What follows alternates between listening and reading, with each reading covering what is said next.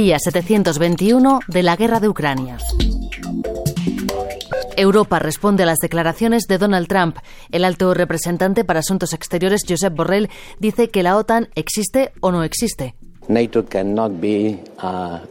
OTAN no puede ser una alianza militar a la carta, no puede ser una alianza militar que dependa del humor del presidente de Estados Unidos en esos días. No, sí, no, sí, mañana no, depende de quién seas, seamos serios.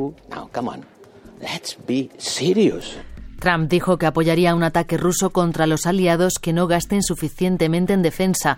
Dice Borrell que sus palabras son absurdas.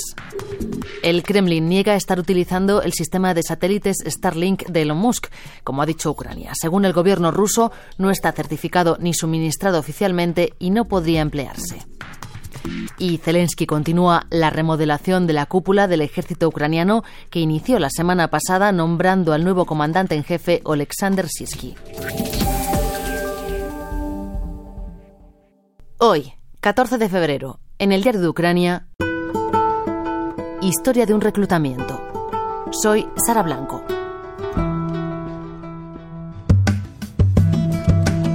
Alejandra Martínez, del área internacional de Radio Nacional de España. ¿Qué tal? ¿Qué tal? Muy buenas. Alejandra, hoy vienes al diario de Ucrania a contarnos la historia de un reclutamiento. Te la ha contado Julia, que tiene a su hijo en el frente. Sí, su hijo se llama Alexander, tiene ahora 20 años y en su caso le costó bastante llegar al frente. Eh, intentó alistarse desde, no el día de la invasión, pero sí desde el día siguiente, desde el 25 de febrero.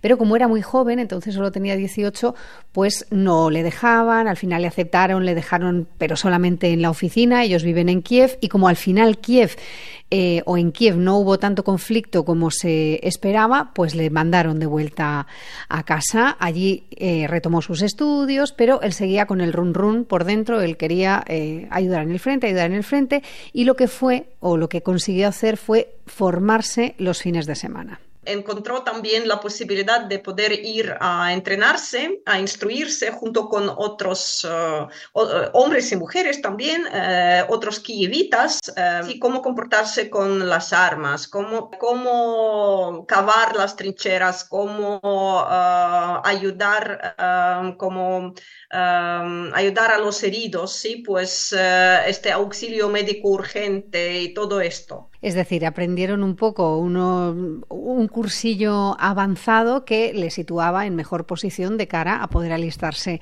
en un futuro. Y después de muchos intentos, en marzo del año pasado, después de un llamamiento general que hubo por todo el país, pues consiguió alistarse. Él ya era un poco más mayor. A su vez, los requisitos en el frente habían bajado porque estaban más necesitados y finalmente pudo incorporarse al conocido ya por todos Batallón Azov. ¿Y cómo llega el hijo de Julia al frente? ¿Cómo se hace ese reclutamiento? Pues a ver, para ir al frente, digamos que hay dos opciones. Una es ir voluntariamente, la otra es ir obligatoriamente porque eres llamado a filas. Si vas voluntariamente, como fue el caso de Alexander, pues es muchísimo más fácil porque directamente te presentas tú en la oficina. Si es porque te llaman a filas, pues hay una burocracia bastante más compleja por delante que implica pues que primero se haga público que va a haber un reclutamiento, después enviar cartas certificadas a los distintos llamados a filas y luego que estos accedan porque hay mucha gente que intenta huir del país intenta esconderse porque no quiere incorporarse al frente, pero bueno, en cualquier caso, la idea es que todos acaben presentándose en la oficina, con lo cual, sea por un camino más largo o sea por el camino más corto de presentarse voluntariamente, todos acaban en el mismo sitio y una vez allí, ya alistados, lo primero es hacerles un reconocimiento médico y psicotécnico y después comienza el llamado periodo de formación que nos explicaba el teniente general retirado Francisco Gampan Pols. Primero, los valores en los que va a basar su comportamiento, que son la disciplina, el compañerismo, el valor, la lealtad. En paralelo lleva una formación física, hay que endurecer el cuerpo y la voluntad, y luego hay que hacer un, entrenamiento básico de combate, que significa empezar a entender cuál es la realidad de un campo de batalla. Es decir, uno no llega y directamente se va al frente, sino que pasa por este periodo de formación. Y luego, eso sí, cuando pasan estos cuatro o cinco meses, que a veces son menos según cuál sea el punto en el que está la guerra, pues en función de las actitudes y las aptitudes que tienen, les mandan a una unidad o a otra, artillería, a infantería, que es lo que es el frente puro, digamos, las trincheras. En el caso de Alexander, eh, estuvo de formación como tres o cuatro meses, la empezó en marzo del año pasado y en agosto fue cuando se incorporó finalmente al frente. ¿Y Julia ha vuelto a ver a su hijo desde que se fue? ¿O puede hablar con él? ¿Cada cuánto tiempo se pueden comunicar? Pues en el caso de Julia sí que ha vuelto a verle. A las pocas semanas de empezar, en agosto, pues justo a finales de agosto, eh, él fue herido en un bombardeo. Se lo llevaron a un hospital que estaba algo más alejado del frente y en ese caso ella pudo ir a verle, pasar incluso un día completo con él, quedarse algo más tranquila. Ella lo cuenta con bastante entereza. Y luego en el mes de noviembre después de que él ya había vuelto al frente y a sus rutinas, en el mes de noviembre pudo ir a casa de permiso durante unos días, algo más de una semana, como 10 días, porque quizá mm, nos sale pensar a todos que una vez que te vas al frente ya no vuelves, pero eh, no, esa presencia en el frente, digamos, está regulada, como nos explicaba la propia Julia. Tienen turnos durante cinco días, por ejemplo, o cuatro días están en las trincheras bajo este fuego loco de los rusos combatiendo. Pero después su turno termina, ellos regresan a la base militar y otras, otros combatientes entran eh, en la trinchera para seguir combatiendo. Y eh, como unos dos, dos o tres días pueden estar descansando o renovándose en la base militar y después otra eh, van a su turno para otros cuatro o cinco días. Es decir, por un lado están esos relevos en el frente del día a día, ¿no? Cuatro o cinco días en el frente, dos o tres, a veces cuatro, eh, descansando en la base y luego, a su vez, cada dos o tres meses, según cómo vayan las cosas, les dan un permiso para poder ir a casa. Y durante el tiempo que están en el frente, me preguntabas por la comunicación, pues Julia nos contaba esto. Cuando está en la base, la comunicación es fluida. Cada día, varias veces eh, durante el día, cuando él puede, me escribe, contesta a mis preguntas, etcétera. Pero cuando salen a la línea del frente, toda la comunicación se cierra totalmente. Por eso Julia eh, nos dice que ahora mismo su vida transcurre entre dos fases. Mi vida ahora es eh, de dos fases, una fase gris y otra fase multicolor porque ella dice que cuando no puede hablar con él y no sabe nada de él y todo es incertidumbre, pues está esa fase gris. Y en cuanto ya recibe un, WhatsApp, porque fundamentalmente nos decía que se comunican por WhatsApp, que aunque pueden hablar por teléfono, eh, lo que le recomiendan en el frente es que no sean conversaciones habladas, que sean más mejor por audios o por, o por escrito mediante, mediante WhatsApp cosa que es eh, lógica, ¿no? Esta angustia de, de, Julia, porque al final ellos no saben exactamente dónde están sus familiares, porque es un secreto y no deben tener esa información, pero por lo que nos decía en el caso de Julia, ella cree que su hijo está en una de las zonas peores dentro del conflicto del Donbass y además está en infantería, es decir, lo más expuesto de todo en la peor zona de todas con lo cual pues es bastante, bastante lógica la angustia que, tiene Julia, que no obstante la lleva con bastante entereza porque ya lo que dice es que si ellos allí están resistiendo algo mucho más duro de lo que tiene que sufrir ella, a ella y a otras como ella no les queda más remedio que resistir, eh, resistir también. En cualquier caso, lo que, lo que dice o lo que llama la atención es que cuando habla con él, él no le cuenta nada de allí. O sea, le pregunta por cómo van las cosas en casa y, le dice si está bien, si no, qué ha comido, eh, si ha dormido bien, si no, pero no le cuentan detalles.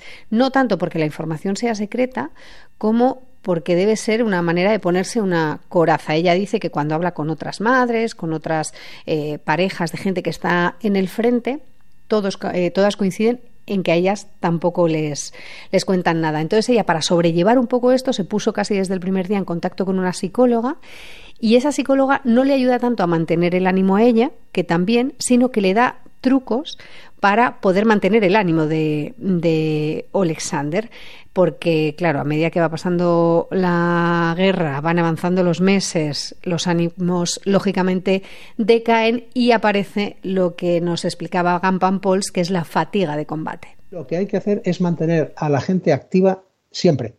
No se le puede tener solo en la trinchera, tiene que estar haciendo algo, tiene que estar perfeccionándola, tiene que salir de reconocimiento, tiene que limpiar el armamento, lo que sea, todo menos estar solo en la trinchera, porque si no se cae en la fatiga de combate.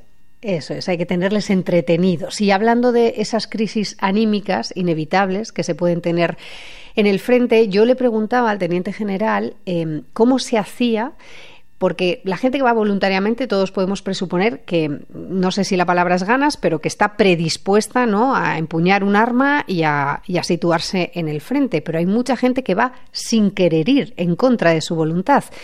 Y yo le preguntaba cómo se hacía para mentalmente sostener el ánimo y lograr que esta gente combatiera. Y la respuesta que nos dio es la siguiente. Decimos que la guerra iguala a todo el mundo, porque al final se trata de sobrevivir.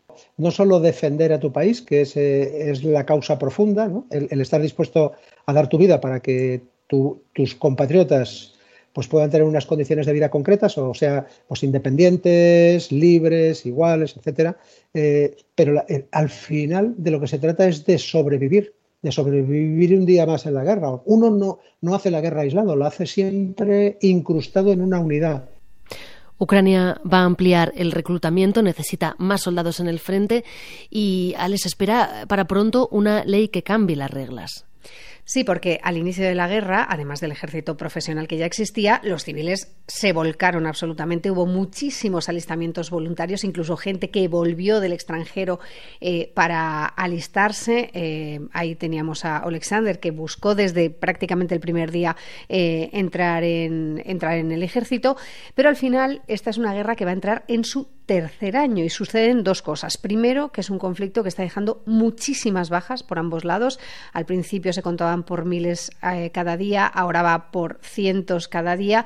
Y en segundo lugar, em, que cuando hay éxitos es más fácil ¿no? sostener el ánimo de las tropas, pero en los últimos meses ninguno de los dos bandos, pero en este caso el ucraniano, que es del que estamos contando eh, la historia, no se están anotando grandes éxitos, no hay avances que les hagan mantener el ánimo. ¿Y cuál es el resultado de combinar esos dos factores? Pues que el frente está menguando muchísimo porque ya no hay alistamientos voluntarios. Por eso el Gobierno aprobó una ley de reclutamiento obligatorio, que es la que se está tramitando ahora y la que seguramente termine todos los trámites y se ponga en marcha más o menos calculan para el mes de abril. Y es una ley que, por un lado, amplía la edad. Ahora mismo el, reclutamiento abarca una horquilla de edad. Bueno, pues va a ampliar esa horquilla. Todavía no se sabe cómo va a quedar, pero mm, seguramente va a coger a gente más joven todavía.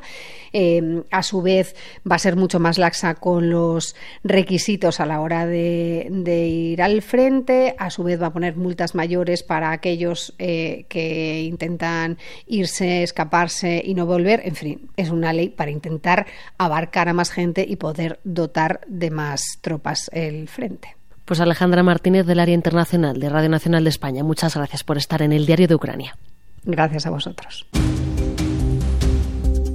Arsen trabaja en el mundo del cine y nos cuenta que el cine ucraniano está buscando su voz tras eliminar todo lo ruso.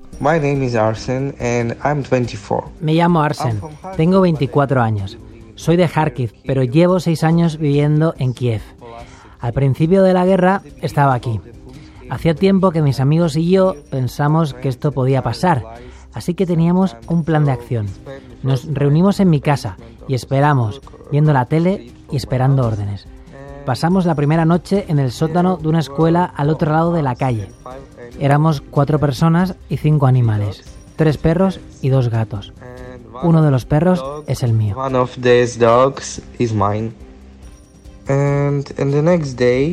al día siguiente decidimos que teníamos que ir al oeste. No entendíamos muy bien por qué, pero sabíamos que teníamos que irnos. La empresa para la que trabajo organizó un lugar para todos los empleados. Una compañera nos llevaba hasta allí y después ella iría al extranjero. Es la única de nuestra empresa que puede irse bajo la ley marcial. Fue muy difícil, pero es curioso porque habíamos soñado con un road trip juntos pero no pensamos que sería en estas condiciones.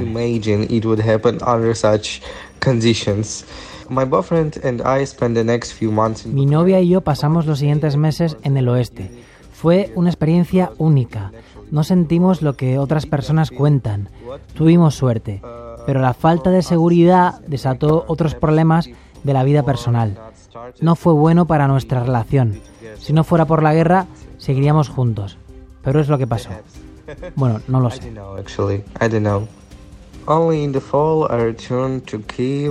En otoño volví a Kiev, a mi trabajo. Había muchos bombardeos. Ahora nos parece normal oír alarmas y bombardeos. Estamos acostumbrados, pero da miedo. Todos tenemos miedo. Nunca sabes si este será tu último día.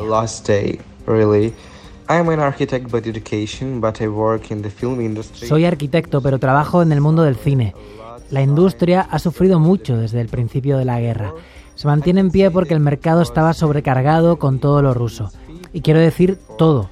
Actores, directores, toda la industria era rusa. El cine ucraniano se mueve despacio y está buscando su identidad. Estamos haciendo diferentes proyectos, buscando inspiración en la guerra, pero no solo en la guerra. Últimamente se ha estrenado una película de historia, Dotbus, y me impresionó la calidad de la imagen y del guion. Me senté en el cine dos horas y no me di cuenta de que pasó el tiempo. Hay buenas producciones como El Cementerio, Luxemburg, Luxemburg y How to Catch Kairas, basada en una obra de la literatura ucraniana. La puedes ver en Netflix.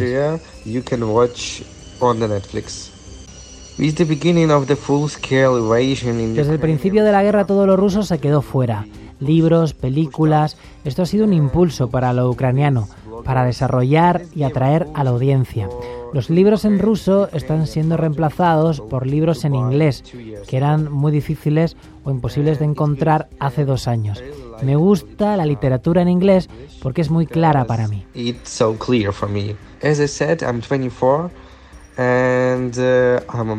Como he dicho, tengo 24 años, soy hombre, pero a mi edad todavía no puedo unirme a la Armada.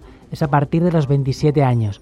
Estoy esperando la oportunidad de unirme y defender al país, como muchos hombres jóvenes que están en servicio. Necesitamos apoyo a Ucrania para defenderse de los bombardeos. El apoyo es importante porque cuando pasa mucho tiempo se olvida y se hace normal para la humanidad. No es solo por nuestra seguridad, también por la vuestra. Esto es todo. Arsen por el momento no puede ir al frente, aunque todo puede cambiar pronto con la nueva ley, que rebajaría la edad de reclutamiento a los 25 años. Aquí termina este Diario de Ucrania, un podcast producido por el equipo de audio digital de RTV Noticias. Juanjo Cubero ha puesto la voz a Arsen. La grabación es de Deu Torres y yo soy Sara Blanco. Hasta la semana que viene.